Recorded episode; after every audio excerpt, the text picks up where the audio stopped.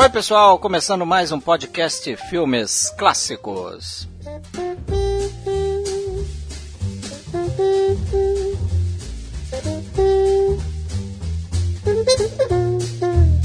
Hoje teremos o episódio 11 e ele tratará sobre grandes colaborações no cinema clássico.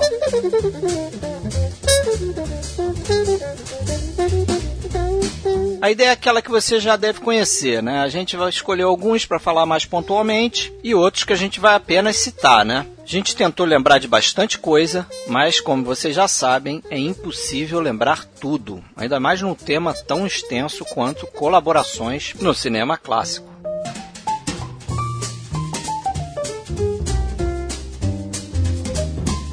Caso você queira entrar em contato conosco, nós temos o site filmesclassicos.podbean.com, estamos no Facebook em facebook.com/barra podcast Filmes Clássicos e temos também o Twitter, que é arroba podcast underline FC.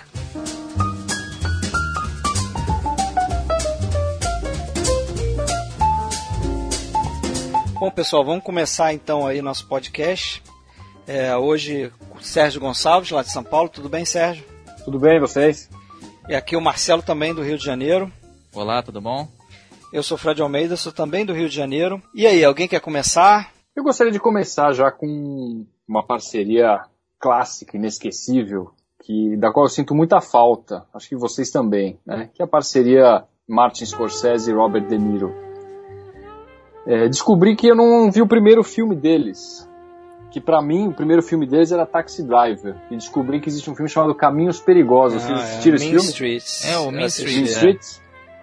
É um bom filme, sim, mas acho que eles melhoraram. Não- não- eu não acho tão grande assim. Os americanos consideram mini clássico e tal. Eu não acho tão bom, não. Mas é um, bom- é um bom filme, é interessante. E o Robert De Niro já, já tinha aquele destaque que ele acabou tendo nos outros filmes? É, ele é meio coadjuvante no filme é, do, do Harvey Keitel, ma- mas é um papel importante, sim. Mas não, não, não achei um filme tão grandioso assim, não. Mas é interessante, para quem, principalmente para quem gosta dos dois, né? Mas foi legal você ter falado isso, que realmente é uma, é uma parceria que dá saudade mesmo. A pena que eles não tenham continuado, né? a- E eu não, eu não vejo muito motivo, né? É, não teve uma briga, né? Também acho, né? Porque o Robert De Niro continuou fazendo filmes, o Scorsese também, e você fala, pô, cadê? Cadê, né? Depois o quê? De, se a gente for pegar depois de Cassino, acho que eles fizeram um curta só e acabou, né? Eu acho que eu ainda fico com a minha teoria de que o Robert De Niro, eu até comentei isso em outro podcast, né? Com essa teoria de que o Robert De Niro meio que chutou o balde para fazer papéis sérios, né? Onde ele tem que estudar o personagem. Ah, mas isso não faz que... sentido, Fred. Ah, Você consegue, diria não né? pro Scorsese? Não, mas não sei, de repente Scorsese encontrou um Acho que o novo parceiro no o DiCaprio e É, acho que foi isso, na verdade. teve uma substituição. Não sei, porque você olha para os filmes do Robert De Niro hoje, cara. O que, que ele fez mais sério? Aquele, talvez Fez o aquele Lado Bom Silver, da Vida, é, é. Silver Book, né? como é que é o nome em inglês? Linus Playbook. Silver and Playbook. Ah, ele entrou pra comédia, acabou fazendo aquela série lá do Entrando numa Fria, É, que é que boa. foi divertida, foi É, divertida, gostei. mas ó, completamente diferente, né? O tipo de papel que a gente estava acostumado dele, né? Eu acho que ele ficou velho e Scorsese deu uma banana pra ele, cara. Pode ser isso. também, né? Porque de de repente ele não encaixa mais no tipo de personagem que o Scorsese quer trabalhar. Agora, ele, acho que não dá pra negar que eles fizeram oito filmes juntos. E, pô, são, a- é a fase de ouro do Scorsese, né? Eu acho. Taxi Os- Driver, acho que dos são, os dois. melhor- são os melhores. Indomável, Os Bons Os Companheiros, companheiros. É. Cabo do Meio. Cabo do Medo. Rei da comédia. É.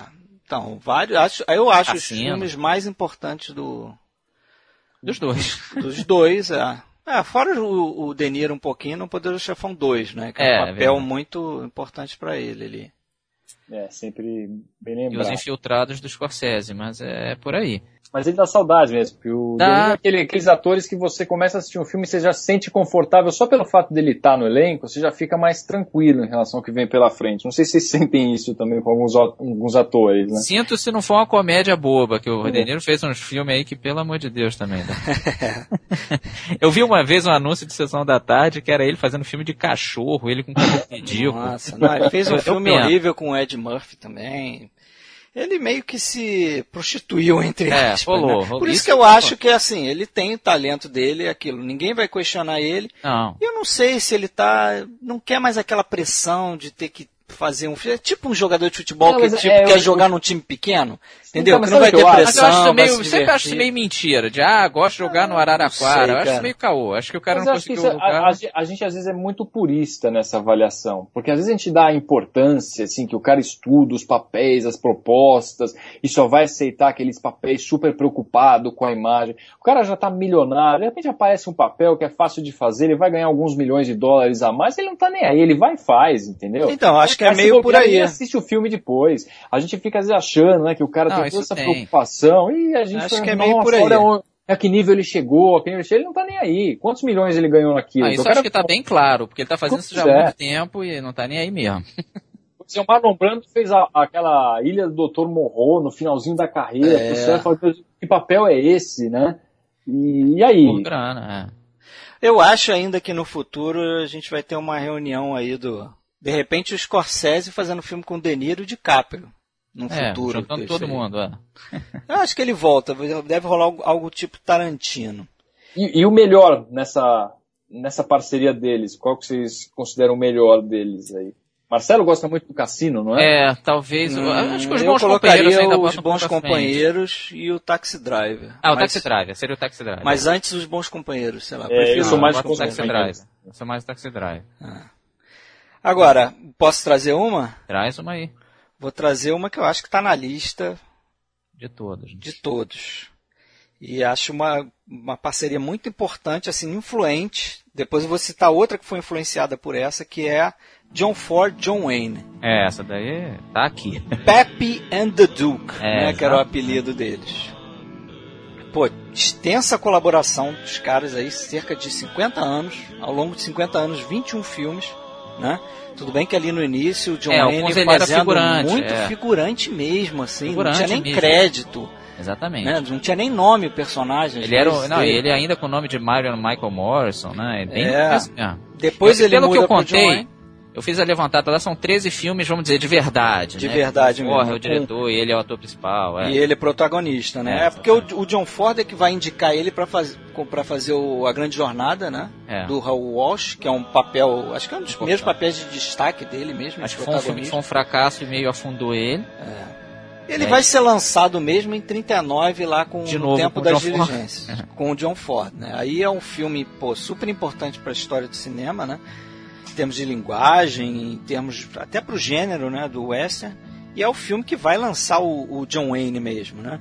Com certeza. E aí depois ele vai ser eh, figurinha carimbada nos filmes do, do John Ford, né? Rastros de ódio, pra mim, eu acho que é a É melhor, o melhor deles, também deles aí, dessa parceria. Mas gosto muito também do Homem que Matou o Fascina. acho. Também acho muito bom. Que ele é meio quase coadjuvante ali, né, do James Stewart. Mas é um papel É. importante. Mas é um papel importante. Depois do Vendaval, é, Legião Invencível, que é o Chihuahua. É, a, a, a trilogia do, da cavalaria, né? Que ele chama. É, exatamente. Shang de Heróis, que é o Forte Apache, Legião Invencível e Rio Grande também. Então é uma parceria que, que assim, influenciou muita gente, né? É. Não, e é uma parceria que o Wayne idolatrava o Ford total, que ele devia a carreira ao Ford e ele sabia disso, né?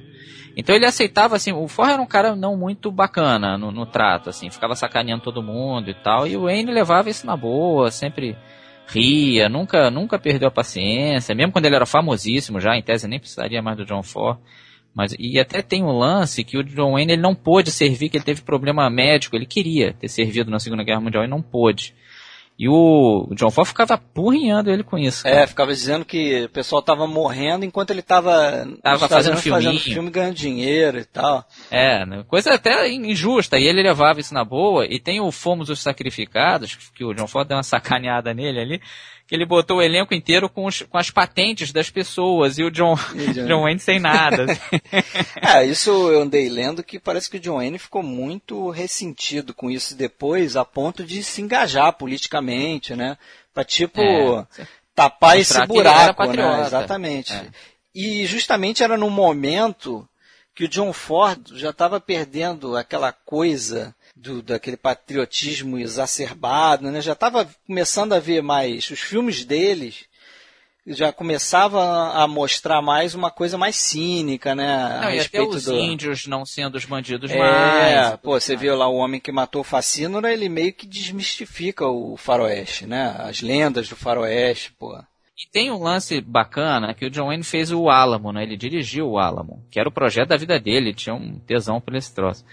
E ele, cara, recebia a visita do John Ford lá, e o John Ford começou a se meter, e como ele tinha admiração pelo John Ford, começou a fazer indicação pros atores e tal. Ele, pô, como que que eu faço? Aí ele, com muito sufoco, ele conseguiu o John Ford dirigir esse segunda unidade, assim, de favor. Porque eu já tava quase virando o filme do John Ford também.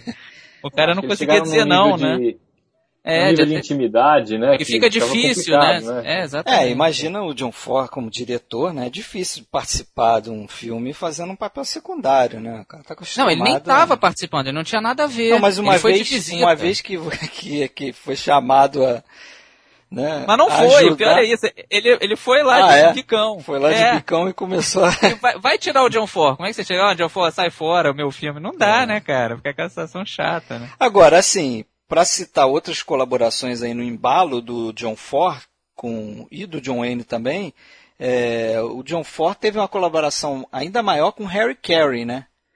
Que era É. ator protagonista do, do- boa parte dos filmes mudos do, do John Ford. Né? Exatamente. Fiz- Fizeram filme pra caramba, inclusive o, o último. Filho dele, depois ele usou É, o Harry Harry Carey. Jr. e tal. Mas eles acho que eles fizeram coisa de 28 filmes, foi que eu, foi É. que eu contei, né? Entre- Foi o John Wayne do começo da carreira dele. Exatamente. E o John Wayne homenageia o Harry Carey no, No. Rashford, no final, aquele gesto de segurar o braço, né? Quando a porta está fechando, aquele gesto de segurar o braço, assim, aquilo era característico do, do Harry Carey. né? É, exatamente. E aí o John, o, o John Ford teve colaboração pô, com Ward Bond, 21 filmes. Tá- se foi mais filme se bobear, é, do que 21 o John filmes, Wayne. é. Só não bate o Harry Carey. Com Harry Fonda também, uma colaboração bacana. Eles fizeram Vinhas da Ira, Paixão dos Fortes, é, Mr. Roberts, né? É, Tem o filmes, Forte exatamente. Apache, que, que junto o John Wayne e o, e o Harry E Fonda, o Harry Fonda, exatamente. é importante. O, o John Ford e o Victor McLaglen fizeram 13 filmes, né? É, ele é um cara bem fiel à equipe dele, né? Quando ele gostava de alguém, saía botando. Ele juntou um belo elenco também na Conquista do Oeste, né? Sim. É, o Conquista do Oeste não é só dele, né? É. Ele fez uma das partes, acho que são quatro diretores, tem Henry Hathaway. São quatro, outros- É, que é um filme enorme. Mas né? o, o- a parte que ele dirigiu também, acho que ele. ele Mas o John Wayne ali ele fez uma É, pontinha. Eu acho que ali não, não teve. Não conto isso como colaboração, entendeu? Quando a gente puxa essas listas dos dois, né? Da parceria, alguns eu relego, acho que esse é um dos que eu relego. é, também, não, também não dei. Não contei não é muito. bem não. isso, né? Mas outros atores menores, só pra fechar, o Wood Strode, É, o John Collen, é. o Andy fez- Devine, o próprio Harry Carey Jr., que você já citou, o James Stewart também, fez quatro filmes. E o John Wayne fez cinco filmes com Howard Hawks. Né? Filmes Isso é bacanas importante. também, Onde Começa o Inferno, Atari, Rio Vermelho. Mas acho que parceria da vida dele é o John, É, John Ford. É o John Ford, não, não se compara. Ó, vou citar uma aqui que a gente até já falou no do Hitchcock dos anos 50, que é Hitchcock e Bernard Herrmann, né? Sai um pouco de diretor e ator, aqui é diretor e compositor. Que o Bernard Herrmann fez Terceiro Tiro, Homem Errado, Homem que Sabia Demais, Um Corpo que Cai, Triga Internacional, Psicose. E o Marne e os Pássaros eu não conto muito porque ele fez uma... Até a gente vai falar isso no, no seguinte, que é do, que ele fez mais uma, uma ajuda de som ali. Mas foi um cara que enriqueceu demais esses filmes. Até a gente falou de que na cena do chuveiro o Hitchcock não queria música, ele fez do mesmo jeito e o Hitchcock adorou e é um clássico absoluto. Né? E foi uma parceria é, muito frutífera e essa sim terminou porque teve uma briga.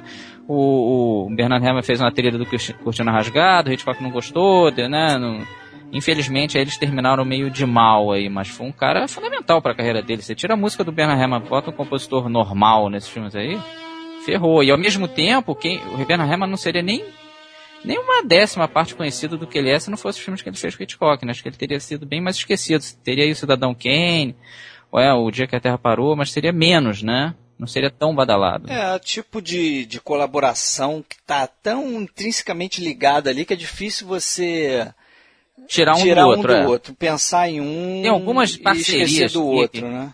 Tem algumas pelo amor de parcerias assim. Não, vou dar uma clássica demais, assim, que realmente você fala num, vem o outro. Que eu nem gosto tanto dos filmes deles, mas um tá colado no outro, que é o Gordo e o Magro, o Stan Laurel e o Oliver Hardy. Os dois tiveram carreira à parte, o Laurel ele era até substituto do, é, do Chaplin. Ele veio junto com a, com a, equipe do Fred Carr nos Estados Unidos, ele, ele era o reserva do Chaplin. Ele até admirava o Chaplin, achava o melhor de todos os tempos mesmo e tal. E ele até chegou a dirigir o Oliver Hardy em alguns filmes, eles demoraram a fazer parceria mesmo, né? Aí o Leo McCarey, que era, depois virou um diretor famoso, mas na época nem era tanto, ele enxergou os dois juntos como uma possibilidade, aí eles começaram a fazer filmes a partir de 1926 juntos mesmo, como dupla. E hoje em dia estão colados, né, cara? Você fala Stan Laura, já é. vem Oliver Hardy de cara. Ah, eles fizeram mais de 100 é aparições juntas, assim, entre filmes e pequenas pontas. E eles foram uma dupla de comédia que resistiram ao cinema falado. Na verdade, o, o sucesso deles maior é no cinema falado. Então eles, eles passaram bem do mudo para o falado. É uma coisa muito difícil, né? É. E... Mas vocês, vocês, não acham que hoje em dia é, dá-se cada vez menos importância, menos referência ao gordo e magro? A gente continua, não, claro continua ouvindo falando, mas a gente continua ouvindo falando de Chaplin, mas o gordo e o magro você praticamente não escuta mais. É, né? mas eles são muito. Pensa as gerações atuais. Eles não, são muito reconhecidos. Você nem ouviu falar, né? Mas olha é, só, claro é, nessa linha de comediante, é, dois outros times de comediantes que fizeram grandes colaborações e que também acho, acho que só tem muito sucesso nos Estados Unidos. É, os irmãos Marx que aí, tudo bem, tem, tem sucesso fora também, mas é muito maior dentro dos Estados Unidos. É difícil, assim. Eu não encontro muitos cinéfilos que é, curtam o, os irmãos Marx. Gordo e o Magro fez sucesso no mundo inteiro, sim. Sei, sim. Hoje o Gordo e o Magro, sim. No... O Gordo e o Magro, sim. Eu digo o, os irmãos Marx e o Bud Abbott e o Lu Costello. Esse é praticamente é, esse, só nos esse Estados é Unidos. Praticamente só Porque o problema dos irmãos Marx, na minha opinião, é porque o do Groucho se perde muito com tradução. É, e... é, tem, tem muitos trocadilhos, Tem né? que entender o, o, idioma para poder absorver por completo, né? É, dá pena de quem tem que Mas dublar. Mas em compensação, quem... o Harpo Marx é muito é, visual. Sim. Então, dá uma equilibrada, mas realmente se perde.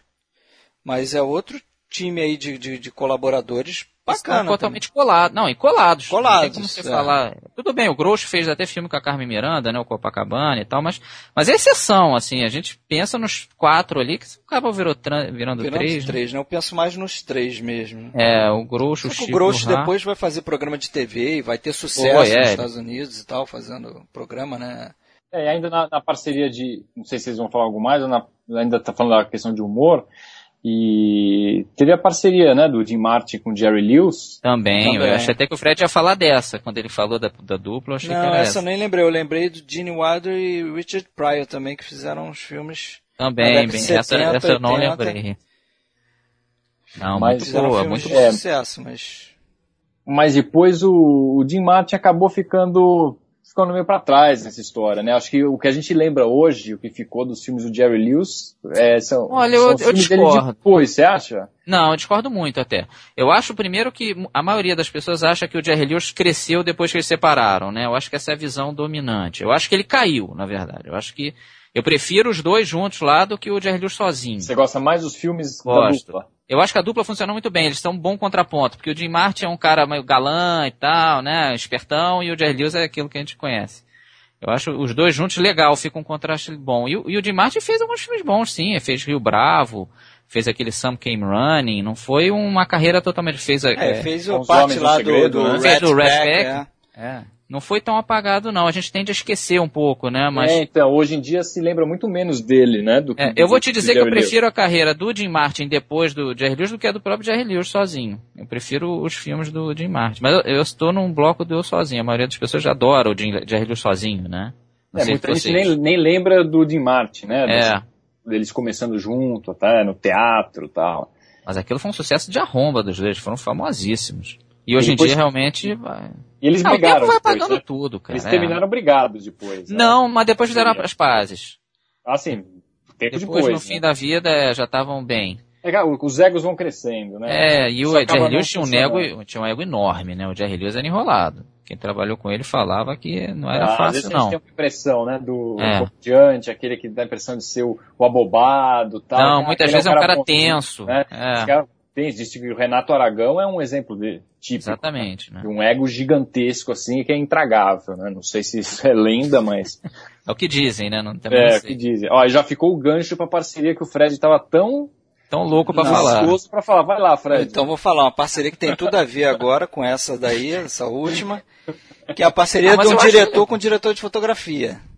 É, tem algumas. Ingmar Bergman, Sven Nykvist. É. Essa certeza. parceria aí pra mim é mas o, excelente. Mas o gancho que eu deixei não era pra Não isso. era? Não, não, você ignorou totalmente. Renato Aragão, você fingiu que não entendeu. Ah, sim, dos trapalhões. é, claro. Ah, mas o, o cinema brasileiro é... É, assim, com certeza. A curiosidade que você colocou no nosso blog, tema desse podcast Era uma é foto. a foto dos Trapalhões. Quando você pensou em parceria, você pensou nos Trapalhões, Fred. É, é verdade. O pessoal que tá ouvindo já te conhece agora um pouco. É isso. Você pensou nos Trapalhões. Fala Lado um pouco negro, dos Trapalhões, Fred. Eu sou um instigador, cara.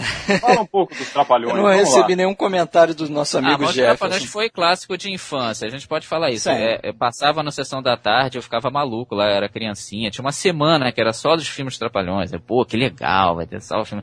Então hoje em dia a gente tem essa atitude de torcer o nariz. Não, mas, mas a gente certeza. gostava muito quando era com criança. E, e fez muito sucesso de não, financeiro. Não nego o passado, não. Eles, eles, naquela época eles eram os filmes de maior bilheteria. Do, é, disparado. Não tinha nem comparação. Sim, funcionavam. Os filmes dele funcionavam pro, pro público que era. Eu adorava Saltimbancos Trapalhões, é, pô, era um dos meus filmes preferidos da é, não dá, é, a gente tem que falar, né, não dá para dissociar muito do programa de televisão, mas era um dos programas de maior audiência da televisão. É, né, e ninguém perdia, o pessoal ia correndo lá. na base da chacota, não era um zorra total de hoje. Não, né? era, era bem mais respeitável, também acho. Mas vamos voltar para a seriedade. vamos ficar bem mais sério, então. Bergman Svenikvis. É, o Nichols ele começa a, a, pegar os filmes do Bergman aí depois que o Bergman é, começa a deixar de trabalhar com o Gunnar Fischer, que era o É, mas eu, eu, até foi bom você falar dele. Eu acho o Gunnar Fischer muito bom também. Também, também. Ter, São equivalentes, mas acho que o Nichols ele é mais amplo assim, né? Ele vai mais é, aos extremos. trabalha com cor também, né? E o, o Fischer foi só preto e branco. Mas muito, os dois muito bons. É. E eles relutavam, né? O Bergman, tanto o Bergman quanto o Nichols, eles relutavam em trabalhar com cor porque eles achavam que não retratava é, a realidade, assim, não é. era muito fiel ao que você vê, né? É. Mas aí eu acho que eles fizeram um trabalho até irreal, mas muito bom no Grito ah, Sussurro. Sussurro né? É. E não é nada realista aquilo. Não é, tem todo aquele trabalho com vermelho, né? Que é, é, que é difícil que, de trabalhar das, É uma das coisas que a gente mais lembra do filme, quando você pensa em Grito Sussurros, é, é justamente aquela a, cor, a, né? cor, a, a fotografia dele. A fotografia, aquele coisa vermelha, não lembro o nome dos personagens, mas a, as cenas com todo aquele vermelho, aquilo fica na cabeça, é, né? Você não esquece mais. É, o, o Nick Viss ganha um Oscar, né, por Gritos e Sussurros e depois pelo Fanny Alexander também. Que também é muito Também bom. é muito bom. Cara, é difícil de pensar num filme fotografado pelo Nick Viss e dirigido pelo, pelo Bergman que seja ruim. Né? É, e o Nick é. é. um cara, depois que, traba que trabalhou com o Bergman, começa a ser muito requisitado mundo afora, né? Pelo Woody Allen, inclusive. Ele fez vários filmes com o Woody Allen, inclusive. Você pode é. citar que é outra parceria também. Ele fez alguns filmes com o Woody Allen, ele fez filme com o Louis Malle, com Richard Attenborough, com o Les Hallström, com o Andrei Tarkovsky, né, o Sacrifício, pô. É. Filmaço. É. Roman Polanski fez o Inquilino. Então, o cara que trabalhou bastante, muito requisitado. Mas mas quando se fala o nome dele, é, a gente pensa a no Bergman. A gente pensa no Bergman, né? Eles, eles, eles se davam muito bem, assim, tinha uma... Assim como você fala o Bergman, também pensa o Nickvis, né? O Gunnar Fischer ficou, apesar de, foi injusto, mas ficou um pouco esquecido, né? É, se você pensar no, no Fischer... Morango Silvestres, Morango Sétimo Silvestre, Selo. É. Não é brincadeira não, é. Pois é. Mas é uma, uma parceria que também funciona muito bem junto, né? Acho que ele é o cara que, que, que, que mais soube traduzia aquelas imagens que o Bergman queria colocar na, na tela, né? Pô, a, você viu a Hora do Lobo, né? Pô, fotografia do, do, da Hora é, do Lobo não. e também a direção, os enquadramentos, pô, é fantástico. Não, é tudo show, cara. É, são alguns filmes que a fotografia chama atenção, né? Tem filmes que são excelentes, a gente assiste, mas a, a fotografia é um mero detalhe às vezes, né? e muita gente acha que o lembra. filme do Bergman tem a visão de que ah, era só um trabalho dos atores e tal, né? E, e não, cara, a fotografia desse filme geralmente era muito é, bem trabalhada. O Bergman não era só diretor de teatro que juntava o pessoal, não. Tinha um pensamento de câmera muito bom ali. Bergman é um dos grandes da história, né? Não tem o que dizer, né? Agora vamos, vamos uma bem, bem Mas clássica rapidinho, zona. só pra gente fechar o Bergman aqui, Pode fechar. aí. as outras parcerias que ele tem, né? Ele tem uma trupe lá de Ah, atores então você dele, já quer pô. puxar a galera. Liv Ullmann, Max von Sydow, Gunnar Bjornsson, Ingrid Tulin, Bibi Anderson, Ella Joseph. Vários filmes com todos eles. É, vários e Eu vários. acho até né? que o Max von Sydow é a mais marcante, né? É, eu acho Mas- que é a que mais ficou lembrada, né? São 13 filmes que eles fizeram juntos, pô, Sétimo Selo, Morongo Silvestre, Fonte da Donzela, Luz de Inverno, filé mignon ali. Hora do Lobo. Só filmaço, né? A Liv Ullmann, ele teve um filho com ela, né? É, uma filha, é. Uma filha, né? Mas não foi casado também com ela, né? Não, não Ele foi. foi casado cinco vezes, mas não foi casado com ela, mas tem uma filha com Pois ela. é, bizarro, é. E, e ele foi casado com a Ingrid Bergman. Mas não é a Ingrid Bergman. Não, é outra ainda. É uma Ingrid von, von Rossen que virou Ingrid Ber- Bergman porque casou com ele.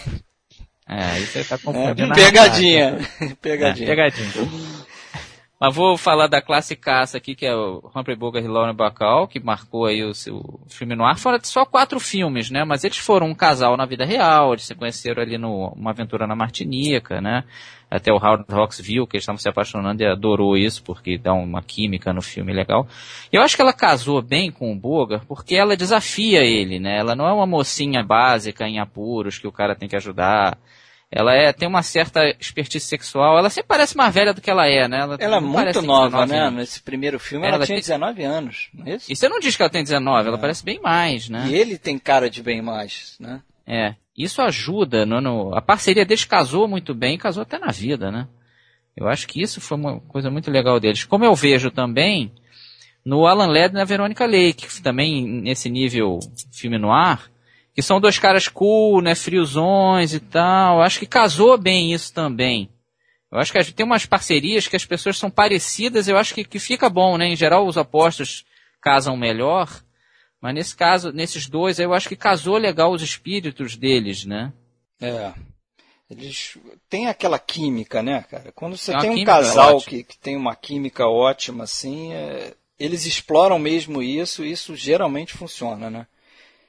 Pensa aí, os quatro filmes dos, dos dois juntos, A Beira do Abismo, Só filmão, né? Paixões Só em filmão, Fúria, não, mas Aventura na Martinica, você já citou, e O Prisioneiro do Passado. Eu acho É. só filmão, assim. Fora Aventura na Martinica, que eu não Então, Martina com um pouco menos. Mas é fã, interessante, é. Mas Prisioneiro do Passado é muito relegado bem ao segundo plano, é muito E não legal. devia ser. Não deveria ser. Aquele primeiro, primeira é, sequência do filme é muito legal, né? Só em primeira pessoa. Só em é primeira bacana. pessoa, câmera subjetiva e tal, muito, muito bacana. Agora, querem citar outras aí? Eu queria, já pegando o embalo dos atores, é uma que ficou famosíssima e eles não eram casal, mas praticamente eram, que era o Spencer Tracy e a Catherine Hepburn. Que o Spencer Tracy ele era muito católico, não queria se separar, mas ele a mulher da vida dele foi a Catherine É, Hepburn. e acho que isso era meio. Todo mundo sabia. Era né? claro, não, todo mundo sabia, era escancarada, a própria mulher dele sabia, mas ele não se separou de, de fato, né? E começaram ali com a Mulher do Ano e tal, a Mulher do Dia, de 1942, e foi até o último filme dele, foi Adivinha Quem Vem Pra Jantar, de 67. E ele faz a cena final desse filme, dando aquele discurso, né? Até um filme com tema claro aí diante contra o racismo. E ela sabia, ela chora ali na cena, ela sabia que era a última cena da vida dele, que ele já estava no fim, que ela, ela era companheira dele, né? E ele morreu dois, três dias depois e, e foi muito triste aquilo e tal. Ela até ela nunca quis ver o filme por causa disso, mas então foi uma parceria de nove filmes, né? E muito famosa. É, fizeram até filme com o Frank Capra, né? Uma parceria bem frutífera. Bem legal. Outra também nessa linha que, curiosamente, também tem nove filmes juntos. Olivia de Havilland e Errol Flynn. É, também, Também, botei ela aqui. outra química legal que funcionava. Fizeram No filmes. começo da carreira dos dois. É, fizeram filmes importantes Um ajudou até o outro com pra alavancar. Michael É. Curtis, né? Capitão Blood, Exatamente. Aventura de Robin Hood. E o Capitão Blood foi um risco bom ali, porque os dois eram desconhecidos. Que ela tinha feito Sonhos de uma Noite de Verão, mas um papel de coadjuvante. algum destaquezinho. Ele era desconhecidaço. Então a Warner se arriscou bem ali, deu certo. E eles foram fazendo, foram fazendo vários filmes, né? E é uma dupla muito boa também. Também funciona muito bem, né? Também funciona. Voltando um pouco no Bogart, é, o Bogart e o John Huston. É, também. Né? Se você contar os filmes que o John Huston roteirizou, são nove filmes. É, se fosse. Que também é uma parceria, é, não deixa de ser. Não deixa de ser. Agora, é. como diretor, são cinco. E aí, cada filmaço, né? Falcão Maltês, Tesouro de Serra Madre, Paixões em Fúria, Ventura é, o Garras Amarelas um pouco menos, né? É. O que... Mas o resto, fundamentais para os dois, né? Exatamente. Outras grandes. E tem umas parcerias assim mesmo, que não são tantos filmes, mas os filmes são muito importantes. Às vezes é três, quatro filmes, mas são. São de peso, né? Os Chaves, é, exatamente. Os Chaves pros dois. Tem né? alguns, algumas parcerias aqui. Agora, eu vou trazer uma parceria aqui de roteiristas. Manda Pode ver. ser Billy Wilder, Charles Brackett.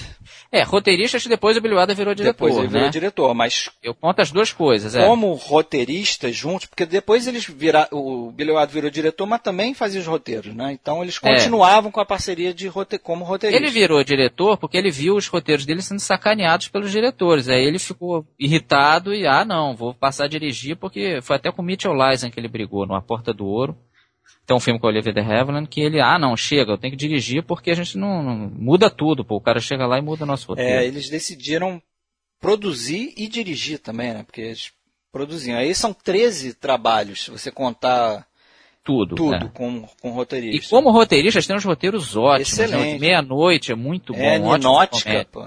Ninótica deles. Também, é, é Bola de Fogo. De Azul, Bola, Bola de, fogo. de Fogo. E fora os filmes que eles fizeram com o Wilder dirigindo, né? Farrapo Humano, né? Que eles, que eles... Todos do começo, praticamente, menos o Pacto de Sangue. Até o Crepúsculo dos Deuses é todos menos o Pacto de Sangue. Isso. Que aí ele que é fez é o... com Raymond Chandler, né? Fez Cinco Covas no Egito, que eu acho um filme muito legal. Pô, Farrapo Humano é ótimo. O Crepúsculo dos Deuses é um clássico absoluto do cinema. É uma, é uma pena que eles, eles não se davam bem, né? É, é legal que a gente está fazendo várias parcerias e quase todas o pessoal se dá bem. Mas eles Nessa, são eles não coautores, né? Sim, são. sim, Mas aí eles são coautores, coautores. Né? Mas você sabe que eles, eles, eles não se juntaram, né? Eles foram juntados. A Paramount é. juntou os dois para roteirizar os filmes da Paramount, lá, alguns projetos da Paramount. E é engraçado que eles eram apelidados o casal mais feliz de Hollywood, uma ironia, né? Que é, os caras claro. não, não se davam muito bem e tal. E eu acho uma pena, porque depois o, o, o foi, seguiu e foi fazer muito com aquele IOL Diamond. Isso, fez. E foi fazer muita comédia com ele e tal, uma muita parceria comédia. também. Mas é uma parceria bacana fim, também. É, mas eu lamento ter acabado com o Bracket, porque eles estavam num ritmo ali sensacional, né? sensacional. né? E é bom destacar também a parceria do Billy Wilder com Jack Lemmon, né? São sete filmes. Também. E aí né? mais desse período onde ele faz mais comédias, né? Mas se meu apartamento falasse, é, uma loura por um milhão, outro daqueles títulos ridículos. Irma né? Laduce, é. O nome é The Fortune Cookie, acho muito melhor. Quanto mais quente, melhor. É. Né? Irma Laduce, Irma tem mais... Tem, é, Não, tem o último filme, né, do Billy Wilder. É. O Buddy Buddy, é. Buddy Buddy. Amigos, amigos, negócios à parte. Esse negócio do Buddy Buddy tem um troço interessante que o Billy Wilder falou depois numa entrevista, que é assim, ah, se meus filmes fossem pessoas, né, alguns eu cumprimentaria, pô, efusivamente, beijaria, abraçaria e tal. O Buddy Buddy eu ia fingir que não conhecia. ele tem vergonha e tal, que foi o último filme dele, acabou com a carreira dele. ah, não quero saber não. não tinha um troço legal ali Mas não. Mas aí, quer citar mais algum aí? Ó, oh, tem o Anthony Mann e James Stewart, é uma parceria pouco Ótimo, lembrada, mas vários que marcou westerns. Eu acho interessante que, assim, o Anthony Mann, porque, claro que, assim, quem se deu bem aí, vamos dizer, mais o Anthony Mann, né? Em geral, foi o cara, porque o James Stewart tem várias outras parcerias com outras pessoas. Mas o Anthony Mann foi importante para dar uma reciclada ali na imagem do James Stewart, ele se tornou ele um pouco mais durão, mais cínico, deu um fôlego Sim. ali pro James Stewart na, na segunda carreira dele, né? Fizeram o Excesso 73, fizeram aí vários filmes, Preço de um Homem, que é The Naked Spur, um certo Capitão Lockhart. São filmes bacanas, né? Muito bons, excelentes westerns. Fizeram oito filmes juntos. Anthony Mann não é tão lembrado hoje em dia. É. E o Anthony Mann também tem uma parceria com o John Alton, que eu registrei aqui. Que aí é mais filme no ar, né? São seis filmes que o Alton fotografa aí pro, pro Anthony Mann. E acho que os melhores noás do, do, do, do Manta com, com o Alton. Demônio da Noite, Moeda falsa. É, exatamente, é um cara lembrado por western, quando é lembrado, e fez noirs ótimos também. Seguindo a linha diretor-roteirista, o Frank Capra e Robert Riskin, acho que os dois ali que se colaram no começo, que a Colômbia era uma porcaria, um estúdiozinho pequenininho, né, chamavam até que estava na Poverty Row.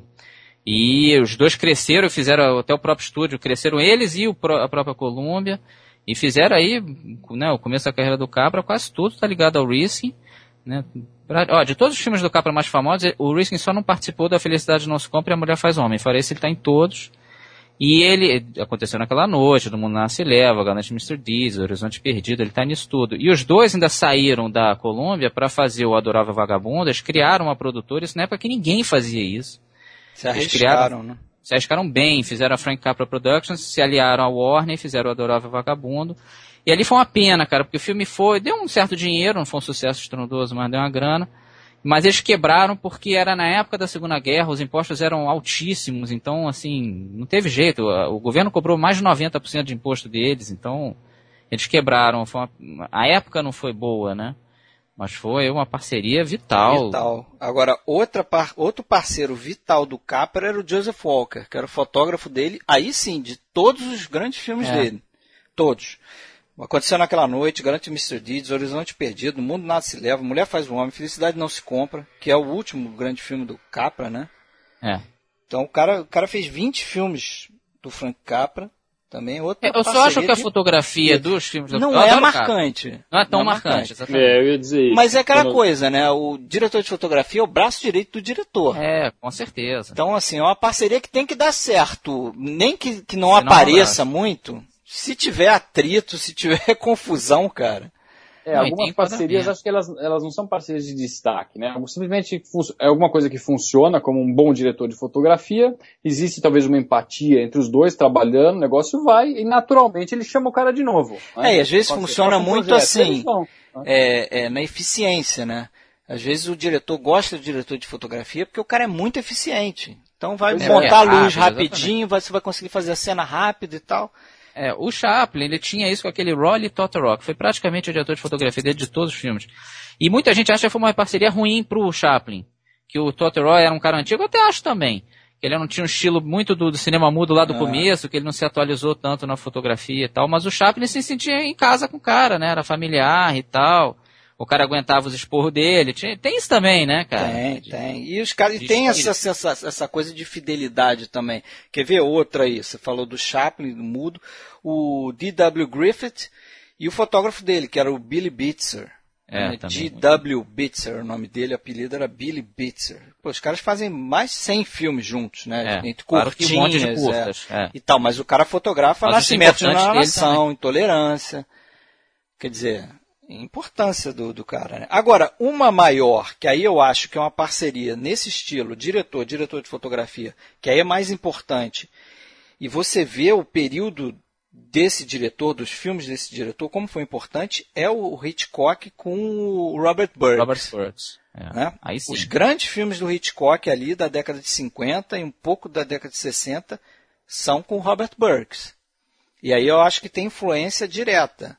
Tem, e é uma fotografia muito destacada, exatamente. Muito destacada. O, o, o Burks ele tinha um apelido de, de camaleão rei, porque o cara conseguia se adaptar aos filmes que ele trabalhava assim rápido com, com o diretor e, e conseguia de um extremo a outro. Por exemplo, só vendo a obra do Hitchcock, ele faz um filme como Homem Errado, que é uma fotografia ali quase semi-documental, né? Uma coisa de quase de documentário ali da época ali, né? Filme preto é, ele varia, exatamente. Tal, ele varia muito. Fotografia... E aí tem uma coisa tipo intriga internacional. Terceiro tiro, Terceiro né? Terceiro tiro, é, as co aquelas cores vivas, né? De Vermont e tal. É muito legal. E o, o Burks... Discreta é um filme... Sim. Não, Janela Discreta é um filme com uma fotografia mais ou menos, teria um impacto completamente diferente do que a gente vê, né? É. E o, o Burks é um cara importante, assim, também para o que o Hitchcock quer alcançar nos filmes, porque o, o Burks ele, ele começa como cameraman e aí ele chega dentro da Warner, quando ele começou a trabalhar na Warner, ele chega a ser chefe do departamento de efeitos especiais.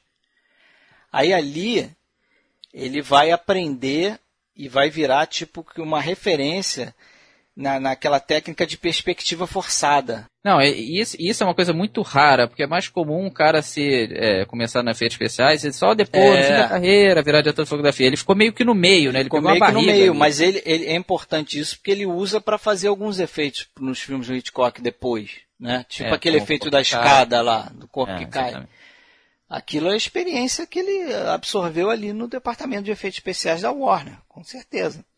Não, e outra coisa, o Hitchcock era um cara muito técnico, então você ser diretor de fotografia dele, o cara tinha que manjar, meu irmão. Não podia ser qualquer um, não, porque senão é, tomava o Hitchcock escovada. sabia a lente que, que ia usar é. no plano, né? Tem muito diretor que, que não tem noção. É, tem muito diretor que almoça e janta na é. mão do diretor de fotografia. Mas o Hitchcock é, não, ele sabia. Diretor de fotografia. Não vai ser diretor de fotografia do Kubrick, por exemplo. É. Tá perdido é. se não souber o que fazer, né? Tem o trabalho dele no, no Marne, que é interessante. Né? Muito até. Alguns dizem aí que foi um, tipo um precursor do, do, dos filmes de, de arte que vieram na década de 60, né? tipo Deserto Vermelho, do, do Antonioni. Né? No Marne tem muito uso de cores, né? E também lentes variadas.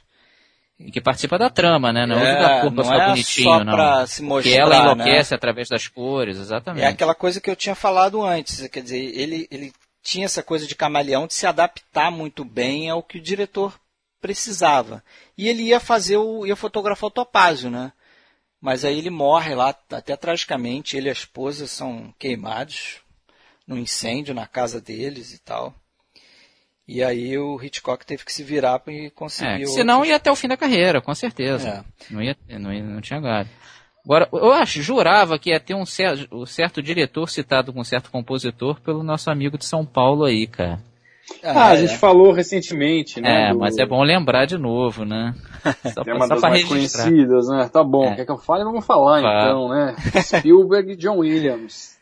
Pô, Tem que estar tá nesse podcast, né? Com certeza. Todo mundo acaba lembrando do Tubarão como primeiro trabalho, tá? mas eles começaram antes, até num filme que as pessoas nem conhecem muitas vezes do Spielberg, que é o Sugarland Express, né? É. Que é um filme com a, com a Goldie Hawn, né? Vocês viram esse filme, né? Eu não vi, vi. É um filme de achei meio fraquinho, não gosto muito não. É. Meio fraquinho, meio fraquinho. É. Se ele tivesse feito só esse, ninguém ia lembrar dele, essa que é a verdade. É, né? com certeza. Mas, mas aí ele veio na sequência, fez Tubarão, Contratos Imediatos Terceiro Grau, 1941, que é uma comédia de guerra, que é um filme muito interessante, pouco lembrado também dele, mas é muito interessante. E a trilha sonora é muito legal, combina muito com o filme. O John Williams ele tem a capacidade, né? A gente já comentou isso no outro podcast, de entender exatamente o espírito do filme, fazer variações no estilo de trilha sonora que, encaixam com perfeição. A partir da primeira trilha que ele fez para o Spielberg, ele falou: não me livro mais desse cara. Esse cara eu vou chamar sempre. Né? E são quase sempre aquelas trilhas grandiosas, né? É. Aquelas trilhas que. As trilhas são grandiosas. É, Com exceção do A Lista de Schindler, né, tá? que a gente até falou. É, no... que já é uma Esse podcast mais... que a gente está falando é o dos grandes trilhas sonoras. É, vale a pena ouvir. Hein? É muito bom, é bomba aqui, é, é um dos mais. É, mas a trilha é grandiosa, mas mas tem algumas coisas muito bonitas também. Você pega a trilha do ET, todo mundo lembra aquele, aquele tema principal, mas tem um que chama Over the Moon, que é um, um tema no é piano, bonito. que é lindíssimo é. aquilo. Não tem nada grandioso naquilo, é um tema de piano, né? Para um filme de ET e tal, de aventura, e é um tema lindíssimo. Então o cara é top, né? E não é só com ele. esse pega... clima de fantasia do Spielberg, né? Eu acho que o estilo grandioso dele, o estilo fantástico do Spielberg, né? do cinemão, acho que casa muito bem. Com certeza. É, e o John Williams, ele participou de todos os filmes do Spielberg, menos um, exatamente o A Cor Púrpura, isso porque era um projeto aí do Quincy Jones, então, vamos dizer, teve uma razão bem particular para isso. Que fora isso, o homem acompanha a carreira do Spielberg até hoje e sei lá onde vai parar isso, né? É, outro nessa, bem nessa linha aí também é a parceria do Sérgio Leone com o Ennio Morricone, né? É fundamental. Os né? grandes filmes do, do Ennio Morricone, os seis que a gente lembra, né? É por um punhado de dólares, por uns dólares a mais, Três Homens em Conflito, Era uma Vez no Oeste, Quando Explode a Vingança e Era uma Vez na América, os seis filmes têm música do Ennio Morricone. E é bacana assim que os caras se conhecem desde criança, né? Eles foram é, amigos de colégio mesmo, estudaram na mesma turma. E pô, o Morricone vai atingir uma fama internacional, vai começar a ser chamado para fazer trilha fora da Itália, justamente com os filmes do do Sérgio Leone, né? Então é mais uma dessa parceria parecida com a John Williams e Steven Spielberg, que é difícil de desassociar, né? Ah, quase impossível, né? E realmente e o Morricone ganhou fama mundial, né? Realmente, até ele ganhou muito com isso, né? Ele, o que ele fez de filme, cara. É. E, não, e, a, e a trilha do Por um Punhado de Dólares é aquilo até que a gente falou um pouco no podcast de grandes trilhas, né? Bom, a trilha que ele usa diversos elementos assim que, que você não está acostumado a, a escutar na trilha clássica de cinema, né? Principalmente americano, né? Ele introduz a guitarra elétrica, é até uma Fender, para quem gosta de música vai saber o que eu estou falando. É, bota sino, né? A própria harmônica, harmônica sozinha, né? É. Harmônica sozinha. Tem aqueles vocais, né? Que, inclusive, ele sempre usava uma mulher chamada Eda Delorso, que era sempre a, a menina que fazia os vocais ali, né? Dessas músicas.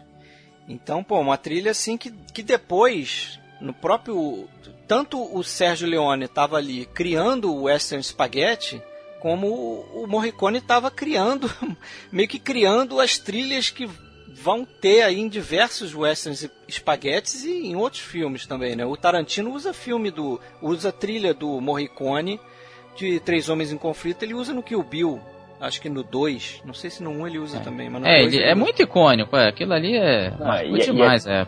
E é tão forte essa ligação que hoje em dia, quando a gente pensa em trilha sonora de, de western, né? De ah, filme é, faroeste, é. são essas trilhas do Morricone que vem a mim. Não sei se alguém lembra de alguma outra trilha que não sejam essas do, do Morricone quando você pensa em trilha de faroeste. Eu é. lembro um pouco coisa... do Sete Homens no Destino.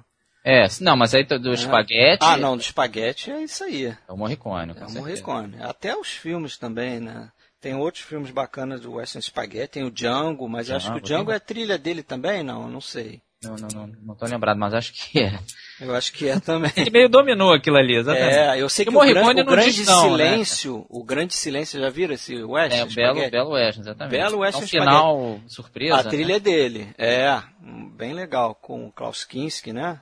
É, porque o Morricone, se você for ver, ele fez com tudo que é gente e ele não para não, cara. Eu acho que é um cara que se você disser topa, ele topa, ele não diz praticamente não para filme nenhum, né? Então, não, ele trabalhou filmou... com todo mundo mesmo. Cara, ele filmou com o John Carpenter, Brian De Palma, Oliver Stone, Todo Terence Malick, isso aí tudo, isso fora da Itália, né? É. Ele só fora não fez com o Spielberg porque ele é fechadaço com o John Williams, senão até ele, cara, não ia faltar ninguém. É, realmente o cara tá em todas. E, e, ele tá com 86 anos já, né? Tá, tá. É. Pô, e a gente teve. Eu e o Marcelo, a gente teve a gente foi no show no Teatro cara, Municipal, é, no, show no dele no Municipal aqui no Rio de Janeiro. Pô, sensacional. Ele conduzindo as trilhas dos filmes. Pô, é. Eu confesso que eu também tive a oportunidade, eu só não tive a coragem pelo preço que custava o é, ingresso. Foi um aqui foi num teatro salgado. pequeno, num teatro pequeno dentro de um shopping é, em São Paulo. E eu acho que o mais barato era mais de 400 reais. Não, era uma eu... eu lembro que na época vocês comentaram que pagaram, sei lá, uns 70 reais. É, foi, assim. Aqui era de 400 para cima. Era tudo bem, que... bem acessível. É. Tudo bem que a gente estava lá em cima, mas foi, foi acessível. Não, mas tudo bem. É. é mas dá pra ouvir, é, que se dane. Esse acho que, esse acho que eu não vou ver. Aos 86 anos, acho que eu não vou ver. Uma dupla que é também inseparável, apesar de claro que eles fizeram filmes com outros, é o Fred Astaire e a Ginger Rogers, né? Um nome também já puxa o outro. E a Catherine Hepburn, ela falava que o... Ela deu uma síntese, acho, perfeita, que dizia que ela trouxe sexo para ele, ele trouxe classe para ela. E eu acho que é bem por aí mesmo. E fizeram dez filmes juntos, o primeiro foi o Voando para o Rio, eles até eram coadjuvantes, até tem umas cenas no Copacabana Palace, claro que isso tudo feito em estúdio. E fizeram quase todos na RKO, só o último que foi na MGM, já de 49, até o último o único filme colorido deles também, o Ciúme Sinal de Amor. E lançaram aí não só, tiveram todo aquele lance da dança, né? O Fred Astaire criou muito aquele lance do cara conquistar a mulher pela dança, né? Ela ignorava ele, ele ia lá, dançava para ela e conquistava. E eles lançaram também várias canções, assim, é, clássicas do, do, dos Estados Unidos, é Tick to Tick, Night and Day, The Way You Look Tonight, saíram dos filmes deles, né? Geralmente o Fred Astaire cantando, então até nesse lance eles tiveram muita importância. E era uma dupla que nem se dava lá muito bem, não, era mais um esquema profissional, eles até ficavam o tempo todo tentando fazer parceria com outras pessoas, mas a, o público pedia para os dois fazerem juntos, né? Então era, não chegava a ser inimigos, mas era mais um esquema apenas profissional mesmo. Então bem curioso isso aí. É, nessa linha de musicais aí, né? Uma que eu lembrei também de trazer, Stanley Donen e Gene Kelly, né? É, Assim, são três filmes que, que eles dirigem em parceria, né? Só que se você contar que o Stanley Donen começa como coreógrafo, É. Aí, desde a década de 40, eles fazem bem mais filmes, assim. Agora, os três filmes emblemáticos, né? O Cantando na Chuva, pô. É, só esse, né? Só esse já bastava. É, um, dia em Nova, York. e dançando nas nuvens. É, e não teria Cantando na Chuva sem o Stanley Donen, e muita gente acha que o Donen, ah, então como foi co-direção, o Donen fez a parte dramática e o Gene Kelly fez as danças, né? Muita gente acha que foi isso. Não, eles realmente fizeram parceria. O Donen participava, como você falou, ele, ele fazia coreografia antes, então ele entendia disso. Então era parceria mesmo e tal, então... é, não existiria Cantando na Chuva de jeito nenhum. Eles até, eles o Donen estava participando do A Bela Ditadora e eles era uma direção do Busby Berkeley que já estava velho ali, ele- e o Gene Kelly estava odiando. E eles fizeram esse trato, não, vamos encher o saco do Arthur Fleet para deixar a gente co-dirigir um filme e tal. E aí foi um dia em Nova York e fez um sucesso grande que possibilitou Cantando na Chuva. Se eles não tivessem se unido, não existiria Cantando na Chuva. É, parceria É, importante. importantíssimo. Agora, outra que eu comentei no início, John Wayne e John Ford, né? E falei que tinha uma que tinha sido inspirada nessa parceria, que é Toshiro Mifune e Akira Kurosawa. É, você tinha que falar. com tinha que falar. Pra mim, o Toshiro Mifune é o John Wayne do Kurosawa. É, bem parecido o esquema, também acho. Puxa muito. É, fizeram 16 filmes juntos. Uma bela parceria que começa aí com Anjo Embriagado em 48 e termina em 65 com Barba Ruiva, infelizmente com, com uma briga aí, né? Havia um houve um atrito, né, quando eles estavam fazendo o Barba Ruiva, mas assim, os dois são bem claros quando falam um do outro, né? Muitos elogios. Muitos elogios, assim, muita rasgação de seda. O, o Mifune fala que não se orgulha de nada que ele tenha feito fora do que ele fez com Kurosawa. E o Kurosawa fala que ele não é um diretor que se impressiona com atores, mas a primeira vez que ele viu foi até num, acho que num, num uma, numa, numa, um teste que ele estava fazendo para um outro filme, algo assim. Alguém, uma amiga do Kurosawa falou, Ih, tem um cara que você precisa ver e tal. Ele foi lá ver e viu o Toshiro Mifune que estava interpretando uma cena lá que acho que ele estava mostrando uma angústia qualquer por uma situação que eu não lembro qual, qual era e ele ficava anda- andando de um lado para outro na sala e aquilo a forma como ele andava como ele se movimentava aquilo impressionou demais o Kurosawa e aí resolveu chamar ele O Mifune ele tem um lance que ele tem muito carisma, cara. Ele até hoje é o ator japonês mais famoso, apesar de que ele nasceu na China, né? ele foi pro Japão com 21 anos É. Mas ele, é, ele é japonês, é ele é filho de japoneses né mas ele, ele é muito carismático. Eu acho assim, ele tem muita presença de tela. Isso em geral com os orientais é um pouco mais raro, né? É. Principalmente oriental antigo. Hoje em dia não. O cinema coreano, o japonês já tá bombando chinês. Mas principalmente antigo. E você vê, o Kurosawa tem também parceria com o Tatsuya Nakadai. Mas realmente o que a gente lembra é o Mifune, não tem jeito. É o Mifune. E, pô, ele fez aí grandes filmes do Kurosawa, né? Sete Samurais, Rashomon, Trono Manchado, Manchado de Sangue, Yojimbo, Sanjuro. Pô, Só coisa boa. Não, foi, foi o auge boa. dos dois, né? O auge dos dois. E fora outros que eu acho que, assim, são ótimos e que e geralmente o pessoal esquece quando fala de Kurosawa, né? Céu e Inferno, É, que é excelente. Homem Mal Dorme Bem, Cão Danado, Fortaleza Escondida, Ralé. Então, assim, só filmão, cara. Essa parceria rendeu muita coisa boa. Outra parceria que também ficou um pouco esquecida hoje em dia é do Joseph von Sternberg e a Marlene Dietrich. Que isso na década de 30, assim, fez um furor e ele fazia filmes mais artísticos, né? E conseguiu até trazer a Dietrich da Alemanha para os Estados Unidos. Eles fizeram o, o, Anjo Azul lá e foi um sucesso grande, inclusive internacional. Isso já no cinema falado. E fazia uma dupla muito exótica, muito artística e, e tudo mais. E a Dietrich aprendeu muito em termos até de fotografia nos filmes do Joseph von Sternberg. E depois eles, eles fizeram até um casal e tal, e depois se separaram, e eu acho que ela continuou a carreira dela bem, e ele deu uma afundada realmente, né? Eu acho que quando a Dietrich se dissociou dele, o Sternberg sentiu muito, a carreira dele não foi mais a mesma. Acontece, né? É. Ele sofreu com, com cinema falado também, não?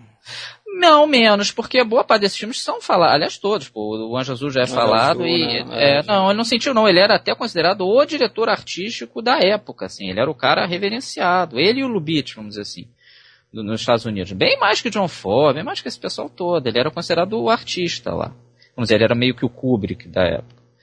E depois, realmente, ele, ele perdeu muito quando ela foi embora e tal. Ele até começou o cinema dele nos Estados Unidos, muita gente acha que começou na Europa, começou nos Estados Unidos, depois ele foi para lá e voltou, né? É, outra parceria aí com, eu falei essa do Kurosawa, Mifune, com 16 filmes. Outra que tem 16 filmes, só que só tem 16 filmes até o momento, porque eles não estão juntos. 16, é. Só 16, estão indo pro, pro 17, que é o Ethan Cohen e Joe Cohen, né? Os irmãos Cohen. É, com certeza. Pô, parceria também. Total, né? De irmãos mesmo, né? De irmãos mesmo e só filme de bom para ótimo, cara. É. Tive a oportunidade de consegui ver todos os filmes dele até agora. não me lembro de nenhum legal. horrível, exatamente. Nenhum máximo ruim. médio, no máximo. Impressionante como tá durando, né? É. é. Aquela coisa Mas são irmãos, né? Eu acho que ajuda muito isso. É, é, sangue, cara. Ali é difícil. Só se briga feio, né? Ah, mas no Oasis também tinha os irmãos, né? é, sempre mas eu acho pode que dar problema. sempre pode, mas eles já passaram da fase da problema em geral, né? Já fizeram é. muito filme junto, é difícil dar agora, né? Já estão mais velhos. É, deve ser uma coisa mesmo, aquilo da parceria. Porque eu acho que um não se imagina sem o outro, eu acho. É, nem é, eu também acho difícil de, de, de desligar o Agora eu vou seguir outro, né? solo, né? é, acho difícil isso. E assim, os caras produzem, dirigem, é, fazem roteiro e editam, editam, né? E o curioso é que eles editam com um, um codinome lá, Roderick James, que aparece escrito no, nos créditos. São né? eles, é. São eles. Mas eles fazem tudo junto, apesar de que no início, né, eles meio que separavam, né? É, no, nos créditos, né? No... Só nos créditos. Mas eles dirigiam e é, roteirizavam tudo junto. era o mesmo esquema, também acho. Era tá separadinho ali. o Joe eu... Cohen aparecia como diretor, né? E o Ethan como roteirista. Mas eu acho que eles faziam os dois. É, eles faziam é. os dois. Eles faziam os dois. Acho que isso é, é fato. Assim. É, era uma questão, acho, não sei se era uma questão de, de facilitar para a indicação do Oscar. Tinha uma é. coisa assim. É, é essa... sindicato, uma chatice talvez, dessa. Talvez. Essas longas parcerias, geralmente, além do, do sucesso profissional que eles alcançam, o relacionamento pessoal deve ser um relacionamento legal que essas pessoas têm, né? Ah. Seja, seja os compositores, diretores, a, é, diretor com ator, porque senão os caras não aguentam, né? Ah, todos, é. todos depois de um tempo eles já estão ricos, milionários e, enfim, não precisam mais daquilo. Não precisa mais um do outro, parceria. exatamente. Você é. pega, por exemplo, o Johnny Depp. Ele não precisa mais trabalhar com, com o Tim Burton. Ele deve estar muito mais rico que o Tim Burton, inclusive. É, hoje em dia, né? E, eles... e o Tim Burton também não precisa dele, exatamente. Pois é, não precisaria, mas... É mas uma, tem é aquele uma... compromisso, aquela fidelidade. É, né? é uma camaradagem, eu acho que é camaradagem. É, no, no e, e, ele já é um rosto esperado, né, nos é. filmes do Tim Burton, quando precisa daquele papel exótico. A carreira dele com o Tim Burton acabou ficando marcada por esses papéis bizarros, esses tipos excêntricos, e o público já espera aquilo, né? então... É. No caso dos Coen aí, você vê como essa parceria deve ser harmoniosa e se estende também, né? Eles são o tipo de diretores que têm aqueles parceiros frequentes, por exemplo. É, o fotógrafo dele é Roger Dickens. É. fotografou 12 filmes deles. Filme pra caramba. Ele, todas as trilhas sonoras deles até hoje são com o Carter Burwell. É o cara que faz as trilhas dos filmes dele. Todos os filmes, desde o Gosto de Sangue, o primeiro, até o último. O Lewin Davis, na Inside Lewin Davis. E aí eles têm colaboração com o Steve Buscemi, cinco filmes, com a Frances McDormand, são sete filmes, inclusive a Frances McDormand é casada é, com exatamente. o Joe Cohen, né? E tem outros atores, né? John Torturro aparece no filme direto, o de Pop George Clooney fez três filmes, o, o John Goodman. É, a, a, versão deles de Bravura Indômita, aliás, eu achei muito legal. Vocês assistiram ou não? Vi, Assisti. Eu achei, eu achei bem parecido com o filme do, do, John Wayne, assim, acho achei melhor. Bacana. Achei melhor. Um é, pouquinho, ela é mais, ela é mais verossímil, né? Hoje em é. dia ela você acredita mais naquilo, né? Não sei. Eu gosto dos dois, eu boto meio parelhos, assim, acho até parecido até na história. É. Tem filmes excelentes dos dois, né? Não, o Homem tem. que Não Estava Lá, Justo Final. Justo Final pra mim é o melhor, filmaço. Eu gosto do Arizona Nunca Mais, é, o Lebowski, Fargo, um monte de fracos Estilos diferentes, né? Você pega o Quem Me Depois de Ler, é um filme... É, é uma comédia, ótima. Exatamente. É uma comédia espetacular. Ó, deixa eu puxar uma, uma parceria que é bem esquisita, que é de atriz com diretor de fotografia, que é a Greta Garbo com William Daniels. Fizeram 21 filmes juntos. Isso porque a Greta Garbo exigia o William Daniels. Ele, ela achava que ele era o único cara que sabia fotografar ela bem e tal. Então ela tinha muita força ali dentro da MGM, então ela puxava o cara. Então não era coincidência porque ele era da MGM. Né? Devia ser uma pessoa muito fácil de se ah, trabalhar, né? A Greta Garbo era, era, um saco, exatamente. O William Daniels tinha paciência. Isso conta também, né? A gente estava falando de camaradagem e tal. Muitas vezes a pessoa é difícil. Encontra alguma pessoa que consegue encaixar, cara, é melhor manter porque, porra é ruim de achar. E a Greta Garbo era o caso. Ela era muito chata, ficava exigindo isso e aquilo e tudo mais. Apesar de que era razoavelmente profissional trabalhando. Mas ela exigia o William Daniels o tempo todo. Um ou outro filme só que não fizeram mais fim da carreira. O último filme dela não é com ele. O Conquest também não é com Charles Boyer. Mas quase todos são.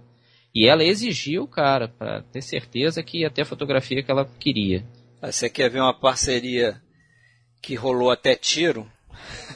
Herzog com Klaus Kinski, né? Não, não chegou a rolar tiro, mas rolou não, arma na não, cara. Não, pior que rolou tiro, sabia? Rolou arma na cara, arma na mas, cara, sei. mas rolou tiro porque dizem que o Klaus Kinski, ele deu um tiro na direção de uma barraca.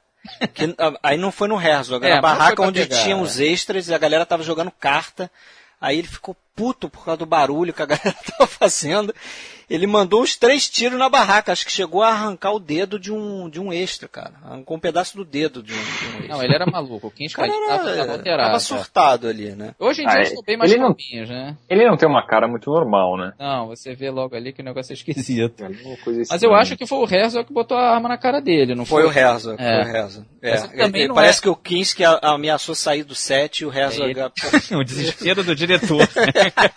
ah, não vai acabar com o meu filme Vai não, ficar assim. Isso foi em Aguirre, a Cólera é. dos Deuses. Não, eles fizeram o Aguirre e o Fitzcarral. O Fitzcarral foi é. loucura, né? Ele, o, o Herzog realmente passou o barco por cima da montanha. aquilo é real. Loucura, né? cara. Aquilo é real. Aquilo realmente aconteceu, uma piração. Então... E são dois ótimos filmes também. Não, gosto muito. Mas o Herzog hoje em dia fica fazendo documentários, então o pessoal acha que ele é calminho. Ele é um cara, assim, você olha as entrevistas dele, ele é afável, ele parece um bom velhinho, né? Mas ele era complicado ali no começo da carreira. Ele era tinha um gênio absurdo, assim. Os dois. É. Agora, mas outra... funcionavam bem juntos, é. Outra parceria aí, ele já está no meu listão aqui, mas que eu lembrei que a gente geralmente não pensa, é a parceria entre um diretor de arte e um figurinista. É. Né? Raul Pereira com Edith Head. Né? Raul Pereira, direção e de trabalham arte. juntos mesmo, exatamente. É. É São do mesmo departamento, né? Os caras têm que trabalhar. O de arte meio que manda na figurinista, né? Claro que é uma parceria, evidente, mas vamos dizer, ela está dentro do departamento dele.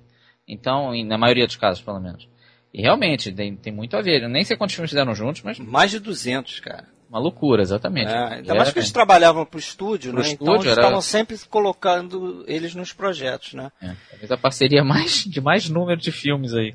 É possível. E longas, cara. é, porque Não, a gente, por exemplo. filmes também, ó. Janela Discreta, Corpo que Cai, Bonequinha de Luxo, Dez Mandamentos, Pacto Vai ficar o dia a noite toda falando.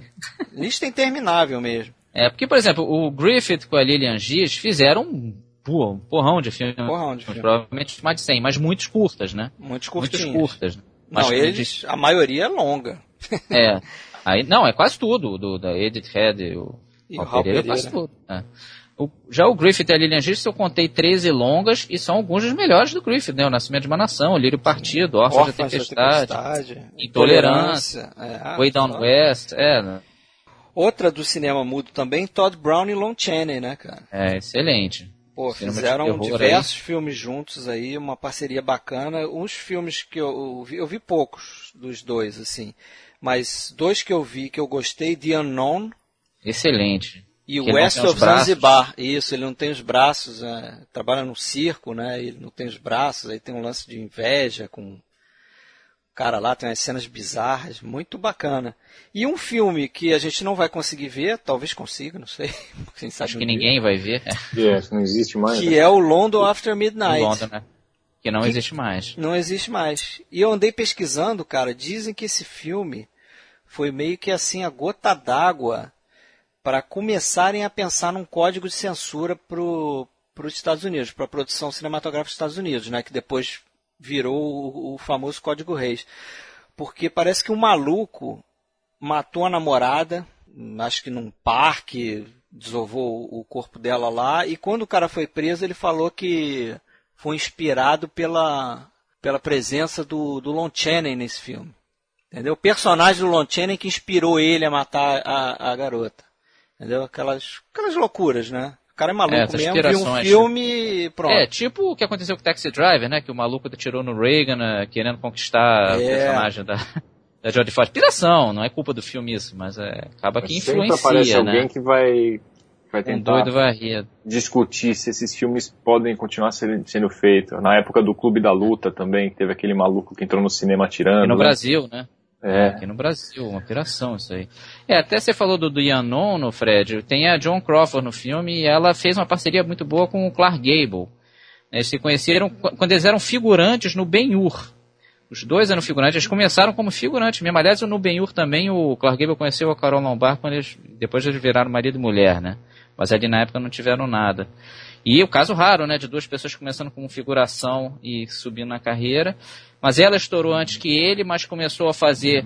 Ela começou até a ter um caso com ele enquanto faziam o Quando o Mundo Dança, de 1931, e ali ele era coadjuvante dela, ele não era o ator principal.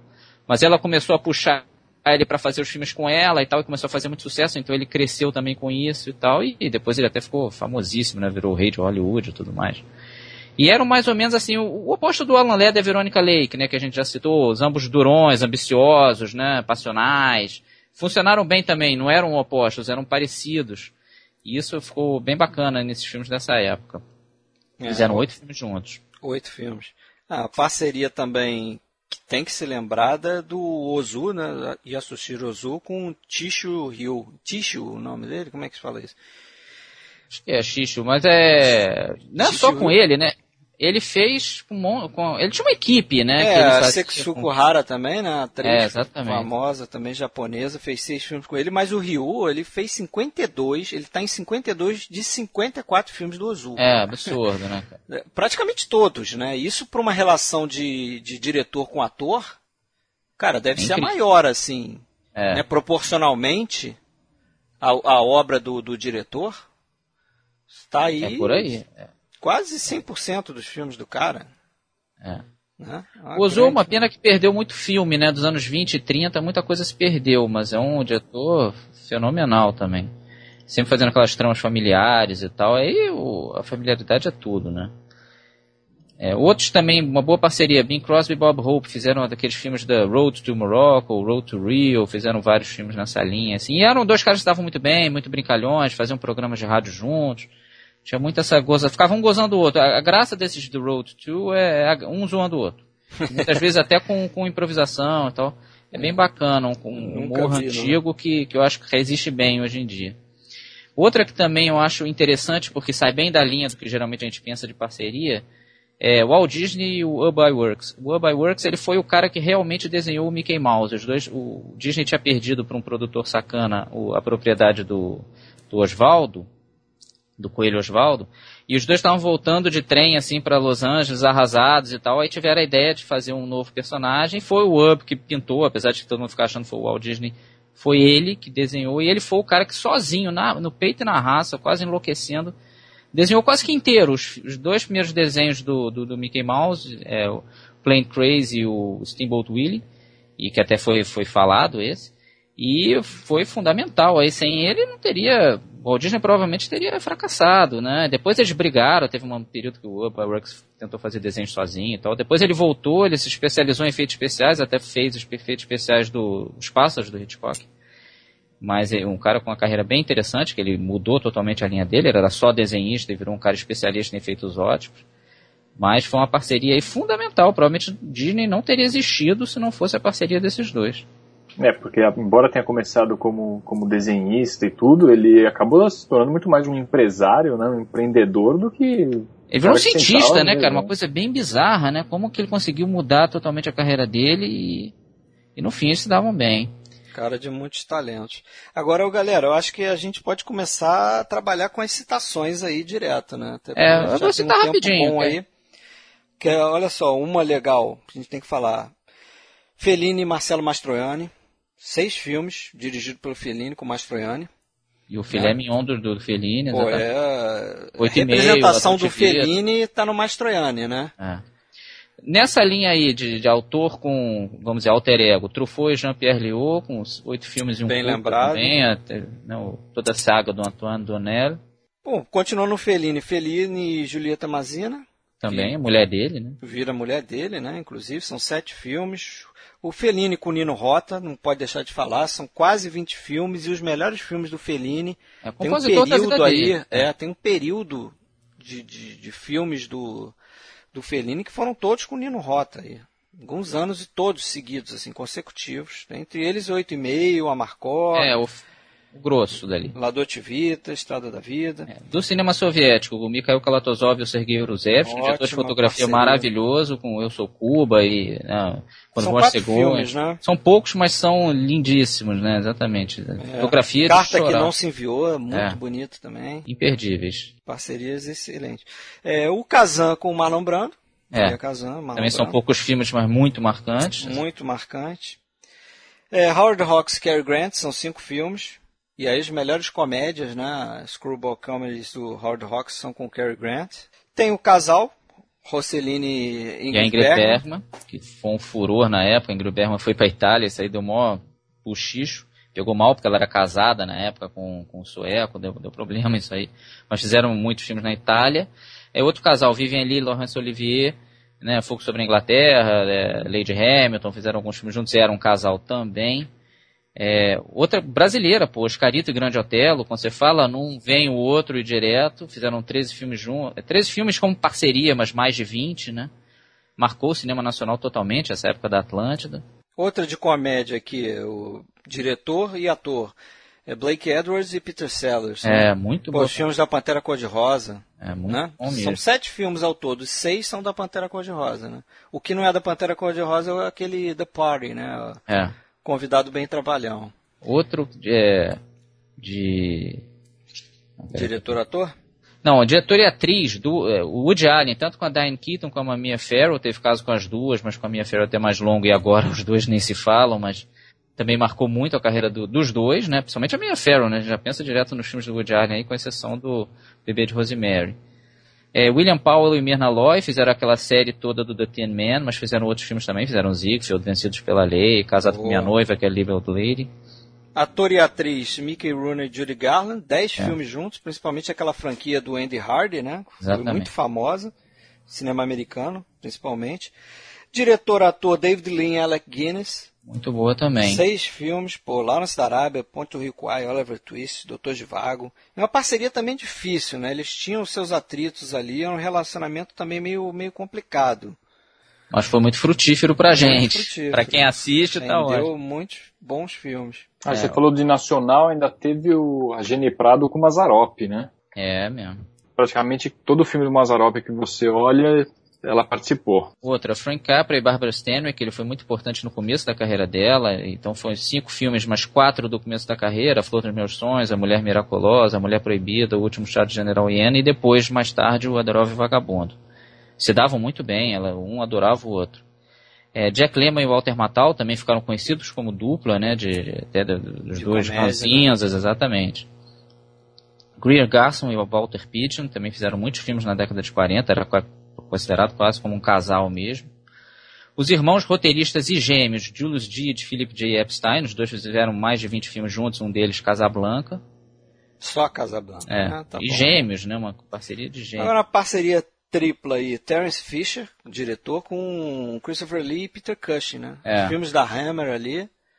Quando juntava os três, é, acho que era garantia de público ali. É, e outro de grupo, né? O Monty Python também, que é mais forte até na TV, mas fizeram filmes juntos também, né? O Monty Python e o Cálice Sagrado, e A Vida de Brian, também. Sentido da Vida, também uma bela parceria. Difícil mais, mais sozinhos. A gente citou aí parcerias de comédia, a gente deixou de fora os Três Patetas, né? É. Eu não, não é um, muito, não. Eu também reconheço. não é um trio de comediantes que eu prefiro mas os irmãos Marx. Mas você pensa neles como grupo, é. Sim, sim. Ainda mais são 17 filmes, né?